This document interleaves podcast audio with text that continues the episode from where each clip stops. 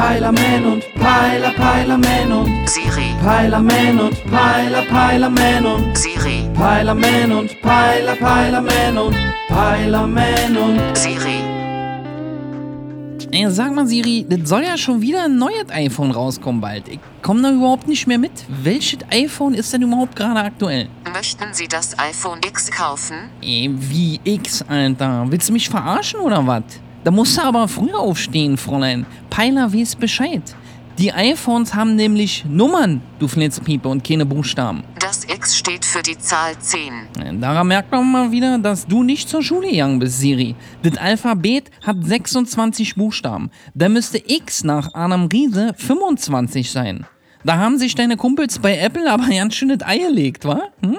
X ist die römische Zahl 10. Ja, braucht man sich ja nicht wundern, dass Italien so verschuldet ist. Wenn die mit Buchstaben rechnen, kann ja nichts vernünftig bei rauskommen. Und bei Apple sind gerade italienische Wochen oder was? Dann kommt als nächstes also das iPhone Z raus? Oder wie? Die nächsten Modelle heißen iPhone 11, iPhone 11 Pro und iPhone 11 Pro Max und kommen am 20.